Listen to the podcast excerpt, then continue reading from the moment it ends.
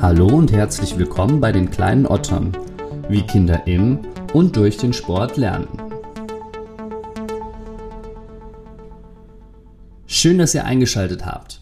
Heute habe ich Dr. Timo Klein-Sötebier zu Gast und ich glaube, wenn man auf dem Sporo Campus jemanden fragen würde, wer denn Timo eigentlich ist, dann würden viele sagen, ist es nicht der, der immer mit seinem Trinkpäckchen zum Unterricht erscheint? Man muss sich das so vorstellen. Die komplette Halle ist aufgebaut, überall sind Tischtennistische, Netze, Schläger und Bälle und dann, so ungefähr drei oder vier Minuten nach offiziellem Kursbeginn, kommt Timo ganz gemütlich hereingeschlendert und hat sein Trinkpäckchen in der Hand. Und ich finde, das beschreibt Timo unglaublich gut in seiner gelassenen Art, weil man sich so eine Gelassenheit eben auch nur erlauben kann, wenn man schon etwas geleistet und abgeliefert hat. Und genau das hat Timo. Nicht nur sind seine Kurse extrem abwechslungsreich und nachhaltig, sondern auch von geballter Fachkompetenz und jeder Menge Erfahrung geprägt. Und sie machen tierisch Spaß. Timo ist Oberstudienrat im Hochschuldienst und Experte für Tischtennis. Seine Aufgaben sind das praktische und theoretische Unterrichten, also die Lehre im Bereich Tischtennis und auch die Forschung zu den Themen Wahrnehmung, Vermittlungsmethoden und Didaktik, physiologische Leistungsindikatoren und vieles, vieles mehr.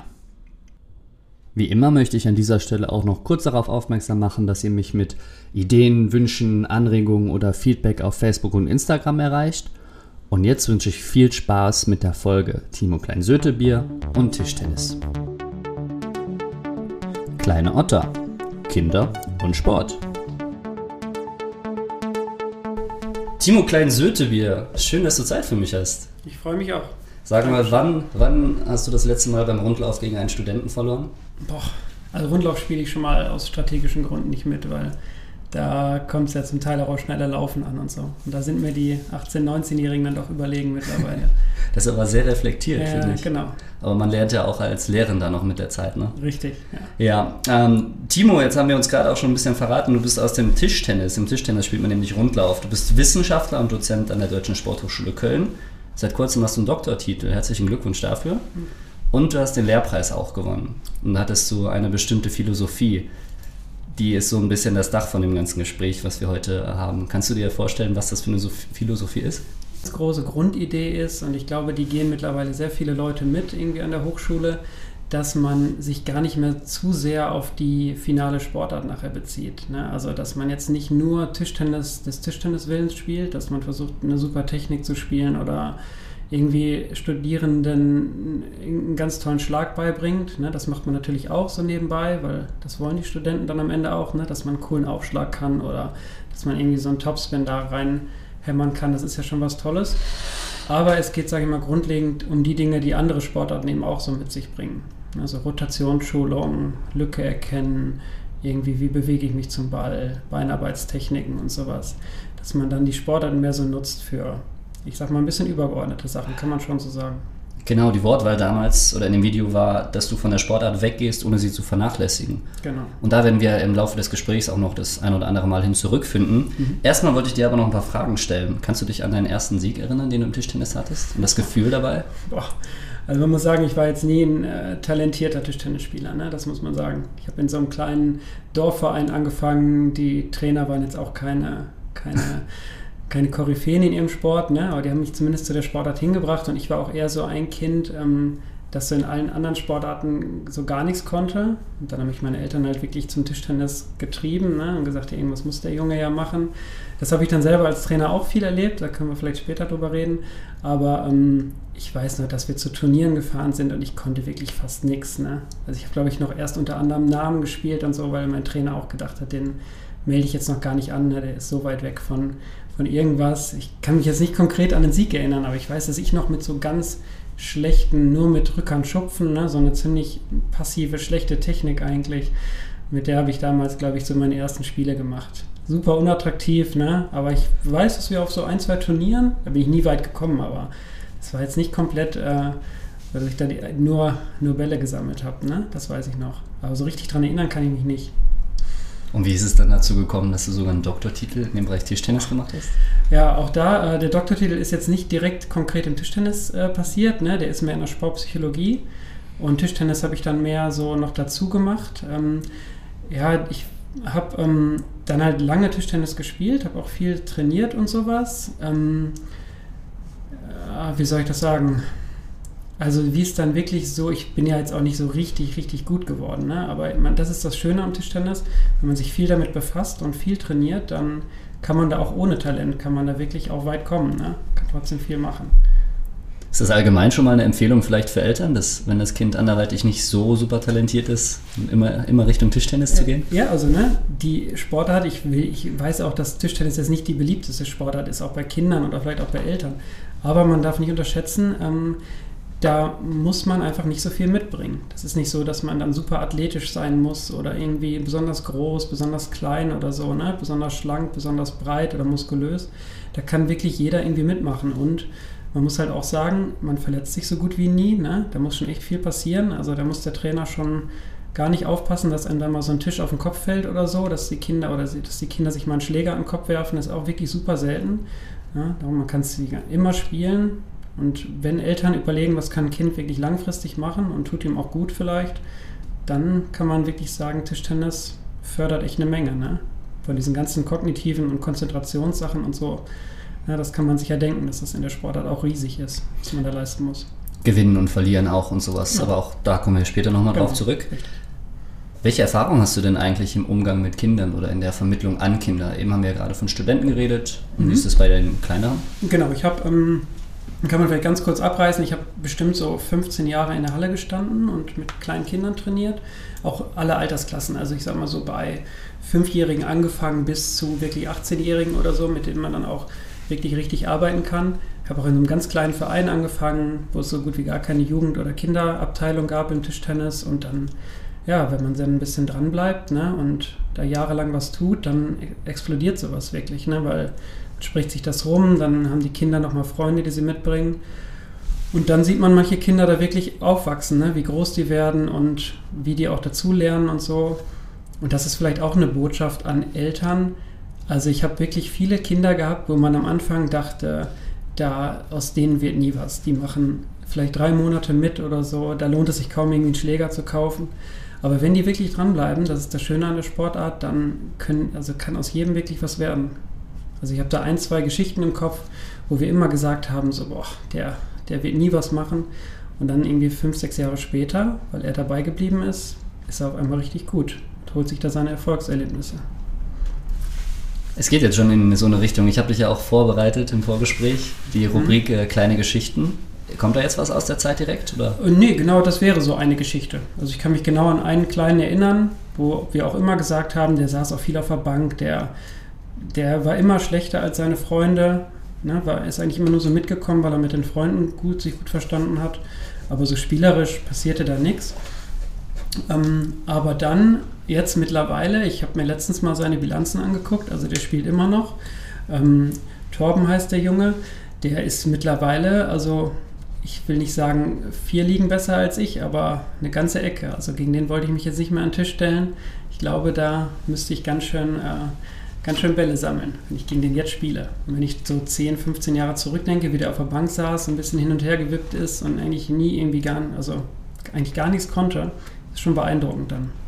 Wie hast du den damals wahrgenommen? Also hast du dir damals schon gedacht, wenn er dran bleibt, könnte da was passieren? Nee, nee, überhaupt nicht. Also man spielt ja im Tischtennis auch in so Mannschaften und dann brauchten wir in der Altersklasse halt noch so einen vierten oder fünften Spieler, der dann noch in der Mannschaft spielt, so im unteren Parkkreuz, ne, damit die Mannschaft einfach vollständig ist. Und die anderen waren alle ganz talentiert und ganz gut und haben auch immer gewonnen. Und er war so dabei, ne, damit man eben vierten auf dem Spielberichtsbogen hat und so, wenn man da keine Strafe kassiert. Und mittlerweile ist er wirklich jetzt auch in einem größeren Verein ne, richtig erfolgreich, muss man echt sagen. Also hätte ich nie gedacht. Und was glaubst du, hat das bei ihm ausgelöst? War das eine spezielle Art zu trainieren oder vielleicht gerade weil ihn jeder unterschätzt hat? Ja, Hast du da eine Idee? Ich glaube ehrlich gesagt sogar, weil er einfach dabei geblieben ist. Ne? Ja. Die Eltern haben auch viel unterstützt, ne? haben ihn auch oft zu Turnieren gefahren oder so. Das gehört halt auch immer dazu, ne? dass man auch mal, wenn es irgendwie Angebote gibt, dass man das dann auch wahrnimmt und versucht. Da sind dann auch ein bisschen die Eltern gefordert. Ne? Und ja, das war, glaube ich, eine sehr gute Kombination. Ich würde gerne ähm, auf den Lehrpreis nochmal eingehen und zwar konkret auf die Art, wie du lehrst. Mhm. Hast du vielleicht Lust, das in eigenen Worten mal zu beschreiben? Mhm, genau, also man kann sich das so vorstellen, das ist immer die Frage, wie man hier an der Sporthochschule dann unterrichtet, ne? wie, was Studenten überhaupt machen, wenn die Sport studieren. Und ähm, das sind immer so Kurse mit 20 Teilnehmern und das Schwierige ist ja, dass eigentlich keiner von denen nachher den gleichen Job macht wie ein anderer. Also aus, mal die Lehramtsleute ausgenommen, die stehen alle später irgendwie vor Schülern. Aber wenn jetzt jemand irgendwie Sport und Gesundheit macht oder Sportmanagement, Sportjournalismus oder so, dann sind das ja ganz unterschiedliche Herangehensweisen, warum die jetzt irgendwie Tischtennis irgendwie mal probieren. Und dann versucht man eben in diesen Kursen viel zu beleuchten, dass man Tischtennis mal im Kontext ja, vielleicht mal so im Gesundheitssport oder so sich mal anguckt, warum Tischtennis sich jetzt auch präventiv gut einsetzen lässt. Das wäre dann so eine Facette des Sports. Man kann auch immer in Richtung Koordination gehen. Wie kann man allgemein koordinative Fähigkeiten im Tischtennis schulen? Und so eine Einheit sieht dann so aus, wenn das Oberthema jetzt Koordination ist, dass dann in der Einheit natürlich auch irgendwie viele Sachen sind, die koordinativ anspruchsvoll sind dass man mit der schwachen Hand spielen muss, dass man mal auf einem Bein steht, dass man die Tische irgendwie mal umbaut, ne, dass der Ball mal ein bisschen anders springt, dass der nicht so gerade und so läuft.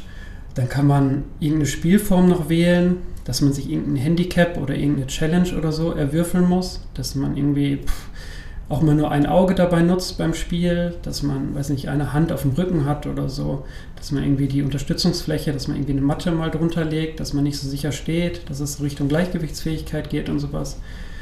Ja, und ich sag mal so, das Schöne ist dann, oder das, was ich zumindest sehr positiv daran sehe, ist, dass wenn die Studierenden das dann im Tischtennis einmal ausprobiert haben und sie landen dann aber später doch irgendwie mehr in einem, in einem Tennis-Kontext oder ganz woanders, äh, dann können sie vielleicht da einzelne Übungen oder Spielformen einfach mal transferieren, dass sie dann sagen können, okay, ne, im Tischtennis haben wir da auf einer Matte gestanden, vielleicht kann ich das im Badminton oder was weiß ich was auch mal machen, ne? Oder was sie dann üben oder Squash oder so. Okay, und äh, auf den Kontext Kinder bezogen, bei dir im Kurs hat man das Gefühl, dass man extrem viel lernt, man merkt aber nicht, dass man viel lernt. Und manchmal kommt man in diese Halle rein und äh, Tische stehen schief, es liegen irgendwelche Spielsachen mhm. rum, die man überhaupt nicht mit Tischtennis mhm. in Verbindung bringt. Das mit den Matten, mal auf einem Bein, mal ein Auge zu. Ja. Bietet sich das im Kinderbereich auch an? Und könntest du vielleicht auch ein konkretes Beispiel geben? Ja, also würde ich immer sagen. Ne? Also ich habe eigentlich, als ich selber in der Halle stand und Training gegeben habe mit den Kindern, schon versucht, dass dass man auch irgendwie versucht, irgendwelche Routinen reinzubekommen. Ne? Dass man sagt, man macht auch jede, jede Stunde irgendwie ein bisschen langweilige Sachen. Ne? Das, wo man wirklich permanent und sehr monoton übt. Weil das ist, glaube ich, im Tischtennis trotzdem irgendwie nötig, wenn man besser werden will. Dass man irgendwie Sachen auch, dass man hundertmal irgendeinen Aufschlag übt, muss leider sein, weil es sonst nicht klappt. Aber wenn man irgendwie versucht, da einen guten Mix hinzukriegen mit so motivierenden Sachen, und das kann manchmal auch im Training einfach sein, dass man einfach Ziele auf den Tisch stellt oder so, ne? Dass man nicht immer nur sagt, spielt Vorhand gegen Vorhand, sondern dass da auch irgendwelche Markierungen sind, irgendwelche Klötzchen, die man umschießen muss, irgendwelche Badmintonbälle kann man auf den Tisch legen oder, also da fällt einem ja schon viel ein, ne? Und das muss man halt irgendwie ganz bewusst steuern, dass halt die Motivation die ganze Zeit hoch bleibt und dass die Kinder so richtig dabei bleiben. Ja, weil keiner will da irgendwie eine Viertelstunde nur Vorhand gegen Vorhand spielen. Das ist den Kindern auch zu blöd.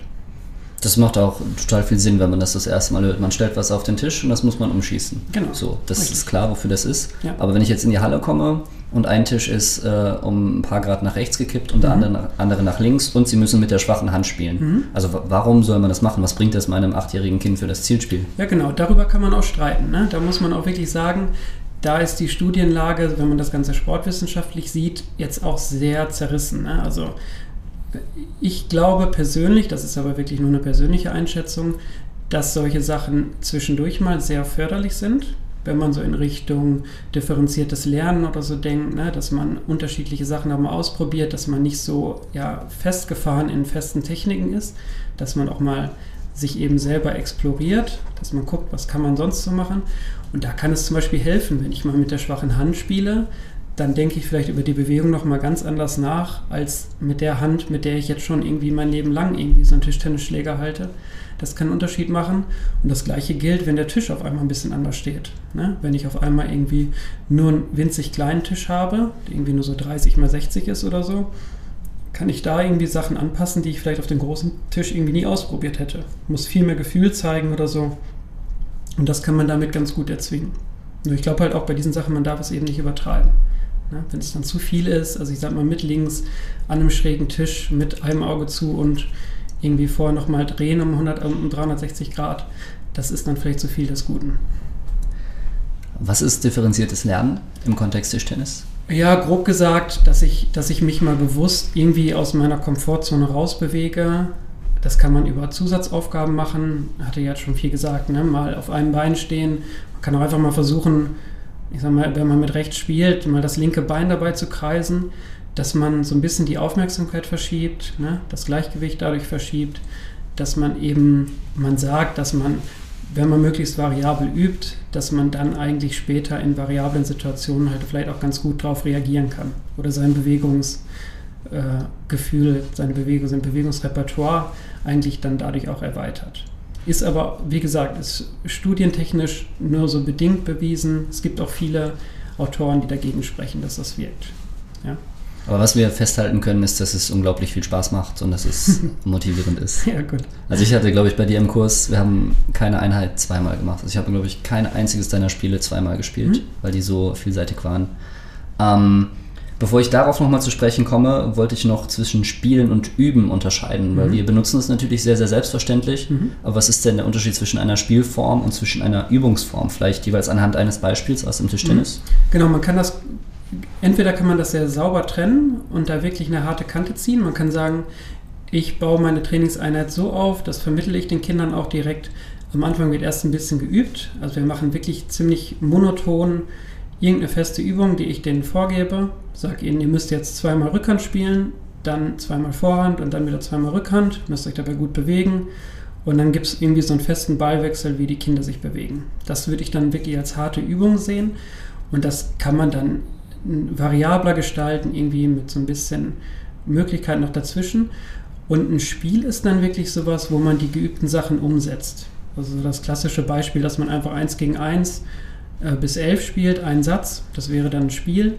Das kann aber, also sollte in meinen Augen auch immer noch irgendwie mit dieser Technik verbunden werden. Also man könnte zum Beispiel überlegen, wenn man jetzt was zum zum Aufschlag oder so gemacht hat in der Übung, dass man da jetzt 100 Mal den Vor- und Aufschlag geübt hat, dann finde ich sinnvoll, dass man dann in dem Spiel, was man dann zum Abschluss so als Motivation oder auch als Spaßfaktor noch reinbringt, wenn man das dann natürlich irgendwie auch direkt umsetzt, wenn man dann sagt, okay, immer wenn ihr direkt den Punkt mit dem Aufschlag macht, dann bekommt, dann zählt er doppelt oder so. Oder ihr habt jetzt, wie im Tennis, hätte man, hat man im Tischtennis ja eigentlich nicht, dass man einen zweiten Aufschlag hat. Ne? Eigentlich ist es immer, wenn man einen Fehler macht beim Aufschlag, direkt ein Punkt für den Gegner.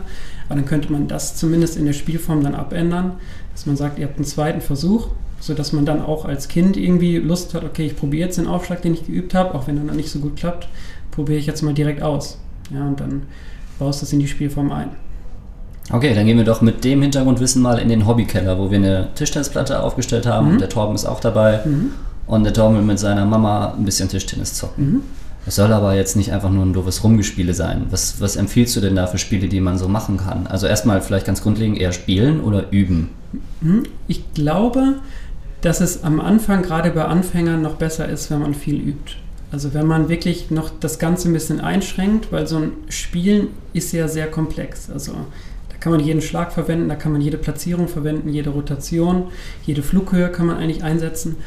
Und beim Üben würde ich es schon ein bisschen einschränken, dass man zum Beispiel, wenn man jetzt als Mutter oder als Vater ein bisschen besser ist oder ein bisschen sicherer spielt, dass man dem Kind sagt, ich spiele dir jetzt immer die Bälle nur auf deine Rückhandseite, immer nur nach rechts oder so. Und du versuchst erstmal nur mit deiner Rückhand immer wieder sicher zurückzuspielen. Oder wenn das dann zu einfach ist, dann sagt man dem Kind, ich spiele dir weiterhin genau dahin, aber du versuchst jetzt immer zu umlaufen und immer einmal mit der Rückhand, einmal mit der Vorhand, mit der Rückhand und so weiter. Und dass man es dann so Stück für Stück immer ein bisschen variabler gestaltet, bis man dann irgendwann auch sagt, wir können spielen und wir machen was. Ja, und die Eltern können natürlich auch irgendwelche Ziele suchen, ne? Suchen sich irgendwie zwei große Schüsseln oder so oder meinetwegen auch Kaffeetassen, die sie auf den Tisch stellen und dann heißt, sagen sie zum Kind, versuch jetzt mal irgendwie den Ball da reinzuspielen, ne? Das kann ja auch toll sein. Was kann man da ähm, zur Motivation machen? Also beim Schneesport hatten wir es ähm, letzte Woche, da haben wir darüber gesprochen, dass man alles in eine äh, kleine Geschichte einbaut. Mhm. Machst du das beim Tischtennis auch manchmal mit den Kindern oder bietet sich das eher nicht an? Das bietet sich bestimmt an. Da muss ich sagen, das ist aber bei mir eher so eine Bildungslücke oder so. Da, also da habe ich ehrlich gesagt nie was zu gemacht. Ich weiß, dass andere Trainer auch schöne Geschichten haben, äh, irgendwie so in Richtung also ich kenne nur irgendeine Harry Potter Geschichte, wo man, weil man kann auch mit dem Tischtennisball halt relativ gut zaubern, ne? dass man zum Beispiel so einen Aufschlag nachher beibringt, wo der Ball dann von alleine zurückkommt. Ja. Dass man den Ball rüberspielt und der springt dann wie so von Zauberhand wieder zu einem zurück. Muss ich aber ehrlich sagen, da bin ich total blank. Da kann ich gar nicht sagen, ob es so für Kleinkinder da gerade eine tolle Geschichte gibt. Ne? Es gibt so viele schöne bildliche Metaphern, ne? dass man sagt, ein Topspin, da gibt es so eine, ist so ähnlich, die Bewegung des Schlägers ist beim Topspin bei der Vorhand ungefähr so, wie wenn ich als Matrose irgendwie meinen Kapitän grüße oder so. Ja, und die Hand dann oben zur Stirn bringe. Das wäre ungefähr so eine bildliche Metapher, aber so eine schöne Geschichte habe ich ehrlich gesagt nicht. Kann ich dir nichts vom Otter oder so erzählen. Okay, schade. Otter hätte natürlich Weltklasse gepasst. Ja. Was kann man sonst noch machen im Hobbykeller, wenn, die, äh, wenn der Tischtennistisch hm? zu langweilig wird? Ja. Hm. Jetzt so spontan. Also, ich glaube, ich würde mir wirklich auch, weil das halt mittlerweile sich sehr gut entwickelt hat, man kann im Internet super viele Aufgaben finden. Dass man einfach mal bei YouTube oder anderen Plattformen sucht, so nach Tischtennis-Challenges oder ich weiß gar nicht, wie das heißt, irgendwas mit ähm, Pong, Pongfinity oder so, wo, wo ganz viele Menschen in Deutschland einfach viele Sachen so ausprobieren, was man mit dem Ball und Schläger alles so machen kann. Wie so kleine Trickshots oder ähnliches. Ne? Sowas könnte, also kommt darauf an, wie das Kind halt so drauf ist, aber wenn man da Lust zu hat, sowas einfach mal 100 Mal zu üben, bis der Ball dann nachher die Kerze ausschießt, das wird vielleicht für kleine Kinder nicht optimal, aber irgendwelche anderen Sachen damit machen, da gibt es im Internet halt super viel. Dass man einfach mal sucht, Tischtennis-Challenges, müsste man eigentlich tolle Sachen finden. Da haue ich zwei, drei Links in die Beschreibung. Mhm. Auf jeden Fall. Da frage ich dich gleich nochmal, dann kannst du mir was schicken. Gut. Ich würde gerne äh, einen kleinen Exkurs machen und zwar in die koordinativen Fähigkeiten mhm. gehen. Man redet ja häufig von Koordination, besonders auch in dem Sport jetzt. Mhm. Ähm, erstmal, was es ist, die Differenzierungsfähigkeit, die Orientierungsfähigkeit, die Rhythmisierungsfähigkeit, die Kopplungsfähigkeit, die Reaktionsfähigkeit, die Umstellungsfähigkeit und die Gleichgewichtsfähigkeit. Mhm glaube, die meisten davon sind relativ offensichtlich und, und leicht zu verstehen. Mhm. Was ist denn zum Beispiel mit der Differenzierungsfähigkeit mhm. gemeint und warum ist die wichtig fürs Tischtennis? Ja, genau, das ist halt ein super Beispiel. Die Studierenden hier lernen ja die koordinativen Fähigkeiten rauf und runter, muss man sagen. Die haben sie fast jedem Seminar, werden die irgendwie mal kurz angerissen oder so. Und da fragt man sich ja oft so, warum muss ich das jetzt hundertmal lernen? Aber im Tischtennis wäre jetzt Differenzierungsfähigkeit kann man da eben auf ganz verschiedene Faktoren beziehen. Ne? Also ich muss jede Menge, ich glaube, die ist ja kinästhetische Differenzierungsfähigkeit, ich muss da ja sehr viel in meinem Körper regulieren, um diesen kleinen Ball auf diese kleine Fläche irgendwie zurückzuspielen, ne? der mit viel Tempo angeflogen kommt. Und da sind so Sachen wie, alleine wie ich den Schlägerblatt schon, das Schlägerblatt stelle, ob das mehr gekippt ist, mehr gerade oder mehr offen ist, ähm, da muss ich schon differenzieren. Das hängt ja davon ab, wie der Gegner den Ball gespielt hat. Ich muss aber auch meine Schlaghärte differenzieren. Ich muss später, wenn ich besser bin, ganz stark auch so meine Rotation differenzieren. Ne? Wie doll kann ich den Ball noch anschneiden, dass der Ball noch funktioniert und so. Solche Sachen sind für Differenzierungsfähigkeit super wichtig. Was bedeutet kinästhetische Differenzierungsfähigkeit? Ja, ich verstehe es so im Sinne von, das ist jetzt nicht so, das ist in Klausurfragen häufig falsch, ähm, dass es nicht, es heißt nicht differenzieren im Sinne von unterscheiden, also im Sinne von, ich unterscheide jetzt zwischen ähm, meinem, oder ich spiele jetzt einen Topspin anstatt einen Konterball oder so. Das ist jetzt nicht die Entscheidung, die es geht. Es geht mir um das kinästhetische Erfahren. Also kann ich meine Muskelgruppen, so würde ich es, glaube ich, ganz abstrakt beschreiben, kann ich meine Muskelgruppen irgendwie gut unterscheiden, gut differenzieren, abhängig davon, welchen Schlag ich mache. Also muss ich das Schlägerblatt jetzt ein bisschen mehr, so ein paar Millimeter mehr neigen oder nicht. Wenn ich das gut differenziert kriege, dann fliegt der Ball eben nicht drüber, sondern kommt dann schön auf die andere Tischhälfte. Auch ein Stück weit also Krafteinsatz. Genau, richtig. Das heißt, ne? wie weit ich den Ball spiele. Richtig, das heißt, ist komplett drin. Wie genau. feste genau. ich dagegen schlage. Genau, würde ich ah, auch ja. als kinästhetisch bezeichnen. Ja. Genau. Welche koordinativen Fähigkeiten sind aus deiner Sicht somit am wichtigsten für das Tischtennis? Ja, streiten die Trainer drüber. Ähm, ist gar nicht so einfach zu sagen. Man sagt so, im professionellen Bereich sind sogar so Fähigkeiten, die jetzt einem gar nicht so, also man würde ja als Laie sofort sagen, im Tischtennis brauche ich Reaktionsfähigkeit. Das ist so das Allerwichtigste, ne? Wenn der Ball so schnell kommt, muss ich schnell reagieren können.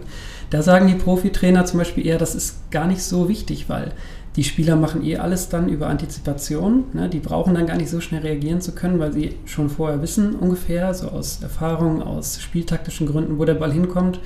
Die sagen eher, dass sowas wie eine gute Kopplungsfähigkeit, also wie kann ich irgendwie meine Teilbewegung des Körpers möglichst harmonisch irgendwie zusammenfügen, dass dann am Ende auch ein super Schlag dabei rauskommt. Ja, dass ich beim Aufschlag mich genau im richtigen Moment so ein bisschen mit dem Körper mit reindrehe, da geht es ja dann um Millisekunden, oder beim Topspin auch, ne? dass es dann so die kinematische Kette gibt, dass ich irgendwie in den Füßen anfange, mein Gewicht irgendwie zu verlagern und Druck aufzubauen und dass dadurch halt nachher die Endgeschwindigkeit beim Topspin kommt. Und gar nicht so sehr um, da geht es dann weniger um Kraft oder so. Man hört es ja auch am Schlag, glaube ich. Ne? Ja, genau, richtig. Ja. ja. also dass es eher der Spin ist, der die Geschwindigkeit macht. Genau. Und, ja.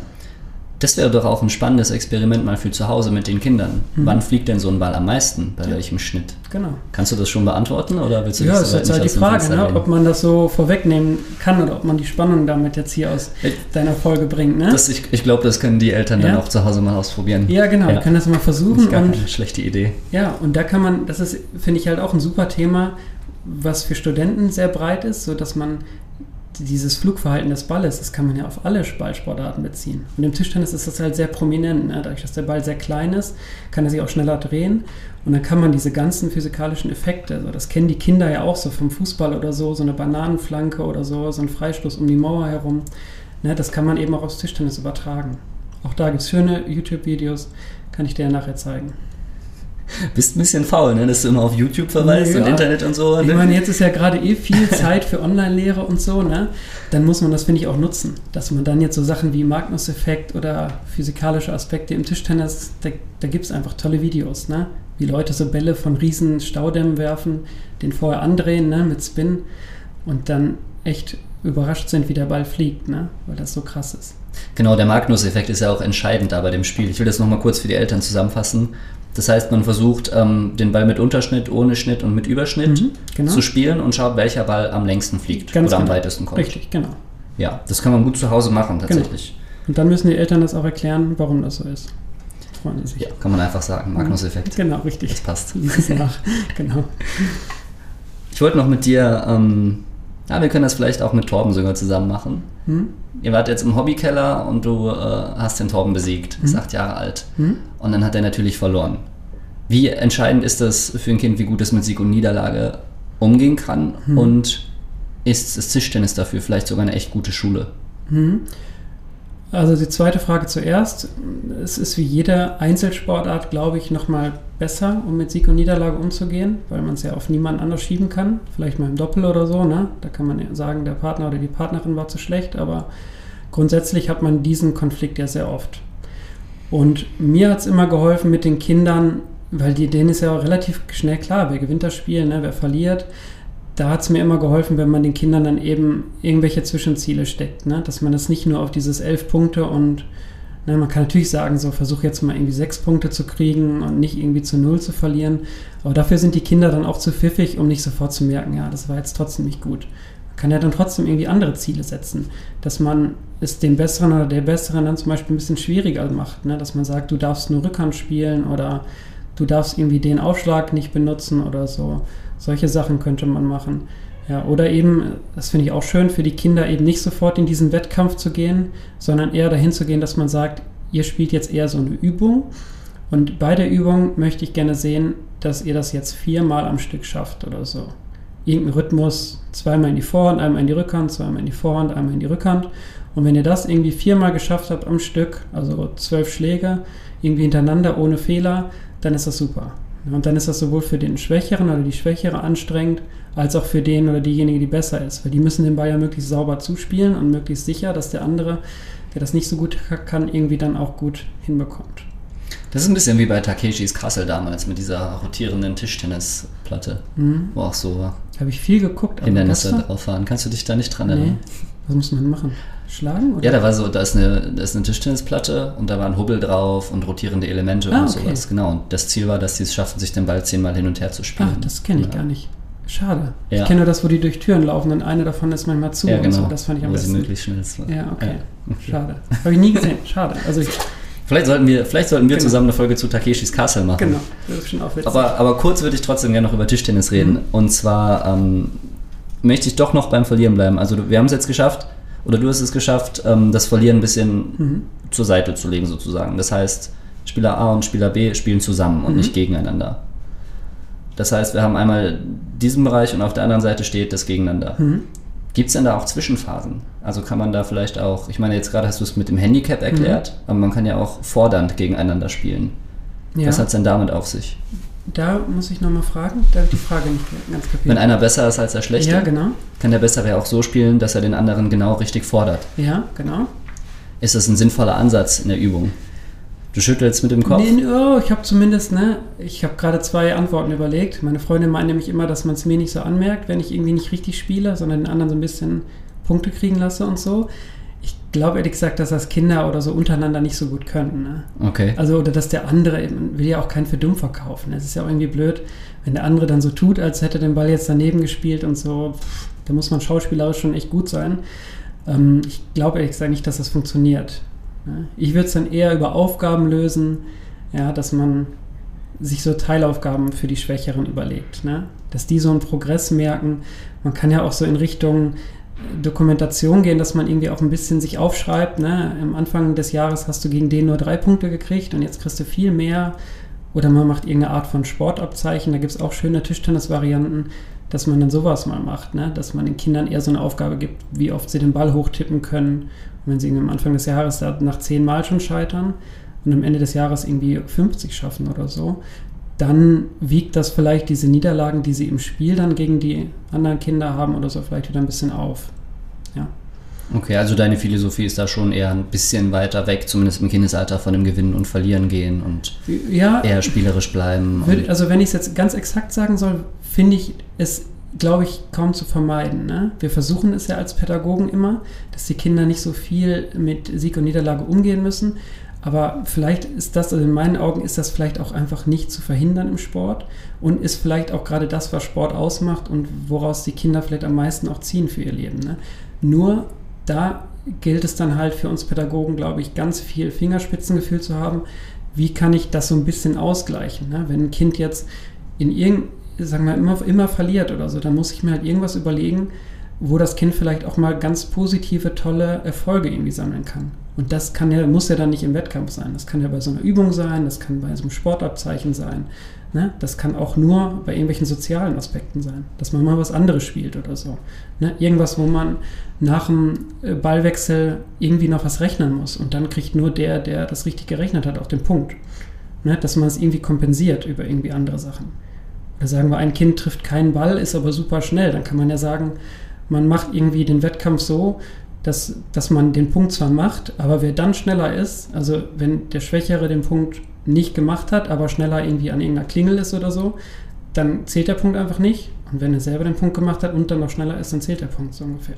Ne? Dann kriegt man es vielleicht so ein bisschen kompensiert.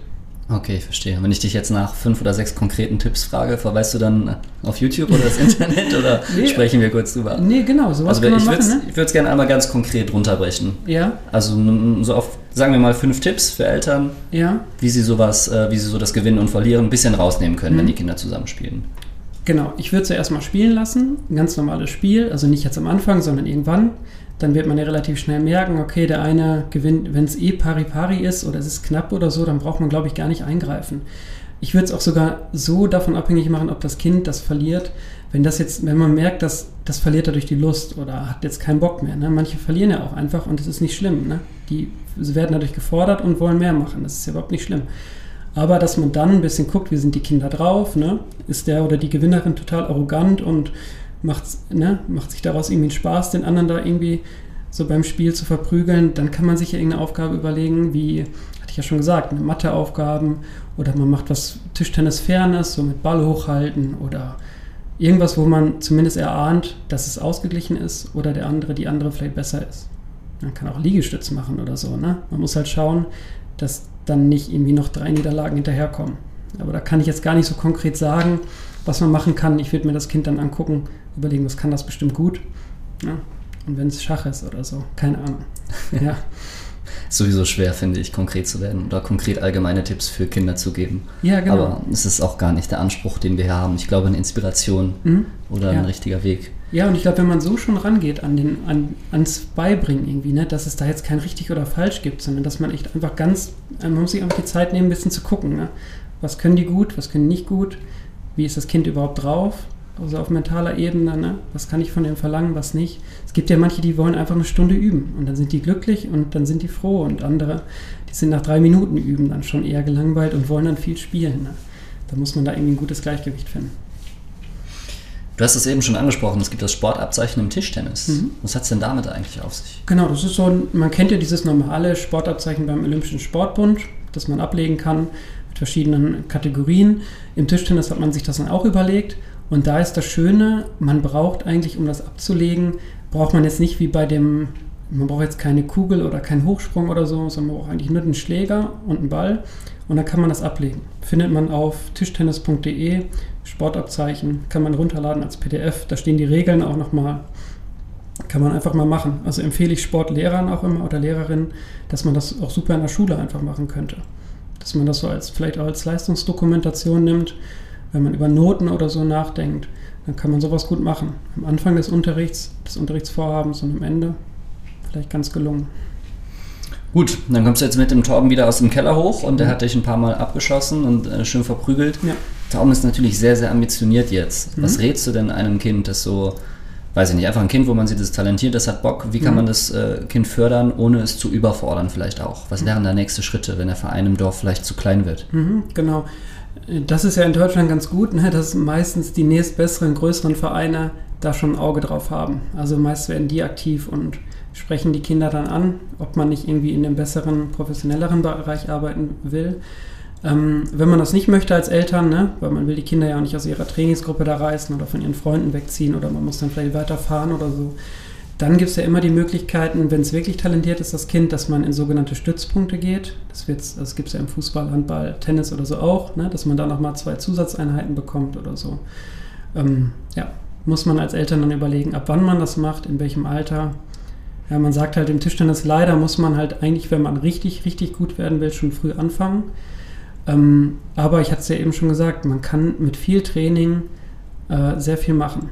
Also mein bester Kumpel, der spielt ungefähr so gut wie ich, der ist technisch eine Vollkatastrophe. Ne? Das kann man sich kaum angucken. Und der hat sich auch gefühlt seit 20 Jahren nicht entwickelt in seinem Spiel. Aber das macht er halt so. Und das funktioniert. Also wenn man viel trainiert, funktioniert das. Möchtest du den vielleicht kurz grüßen? ich glaube nicht, dass Tino das hört, aber ich heiße Timo, er heißt Tino. Und das war in der Schule dann immer so ein bisschen toll für die Lehrer, wenn man dann noch nebeneinander sitzt. Also schwerer konnte man es denen kaum machen. Das ist super, das kommt ja auf mich dann äh, früher oder später zu. Ich freue genau. mich auf jeden Fall drauf.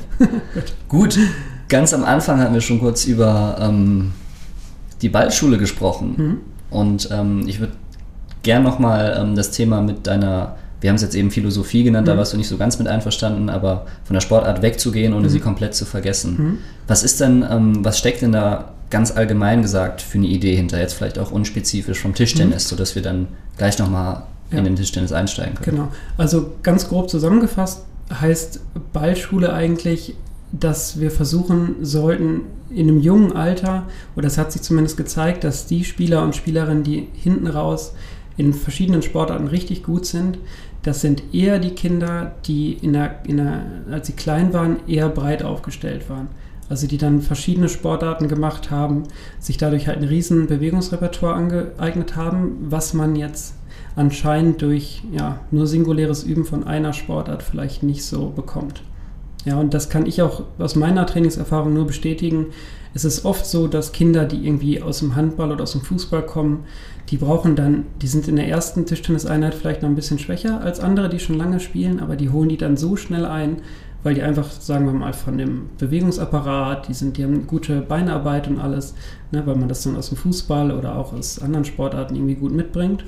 Und das ist eigentlich so der Grundansatz der Ballschule, dass man sagt, wir versuchen die Kinder gar nicht so auf die Sportarten zu trimmen, sondern gucken halt, dass wir alles dabei haben. Ne? Dass wir viel Laufen haben, viel Werfen, viel Springen ne? und dann noch diese ganzen taktischen Elemente, die dazu gehören. Also jemand, der im Fußball irgendwie einen Passweg erkennt oder eine Lücke zwischen zwei Abwehrspielern, da ist ja ganz logisch, wenn der ins Hockey geht oder so, dass der da wahrscheinlich auch irgendwie sieht, da läuft mein Stürmer, da kann ich irgendwie in die, in die, in die Gasse spielen oder so.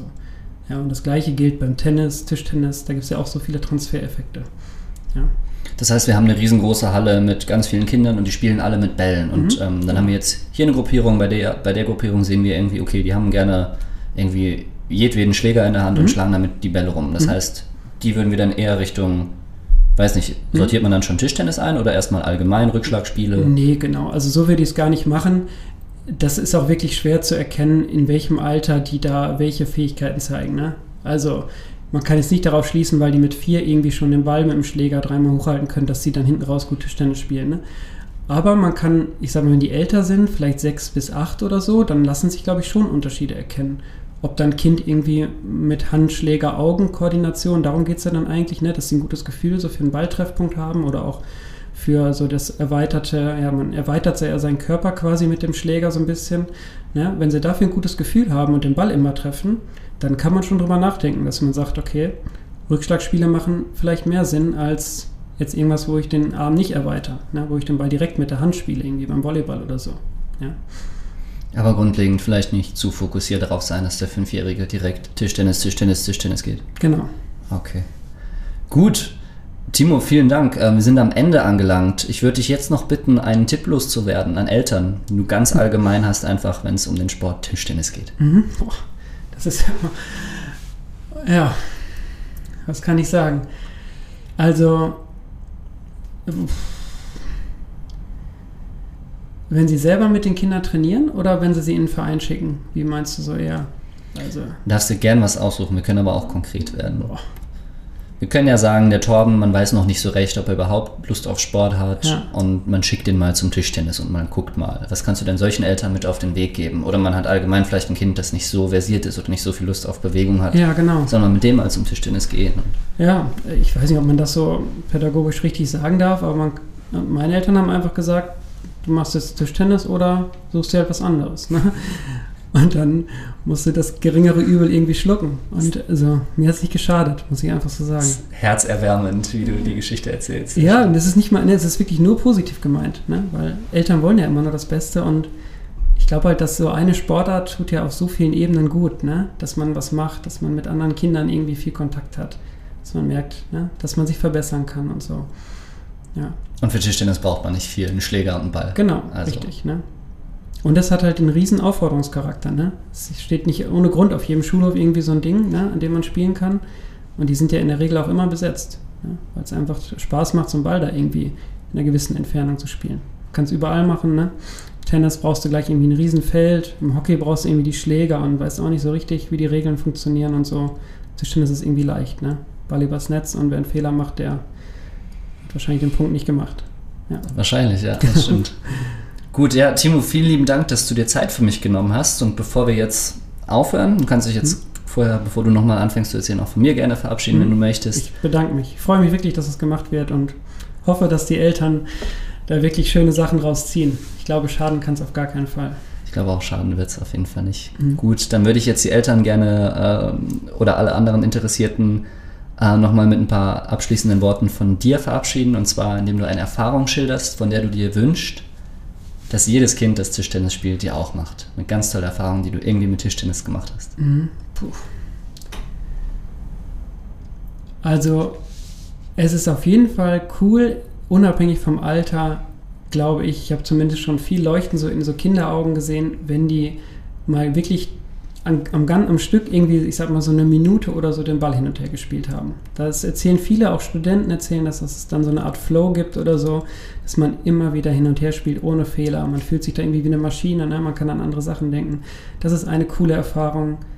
Und vielleicht für Ältere, für die das zu langweilig ist, so kann man vielleicht sagen, wenn sie mal einen tollen Aufschlag können, das ist auch eine ganz tolle Erfahrung, wenn man sieht, dass der Gegenüber da überhaupt nicht weiß was da gerade passiert ist und warum sie den Ball da wirklich nicht mal annähernd in die richtige Richtung gespielt haben.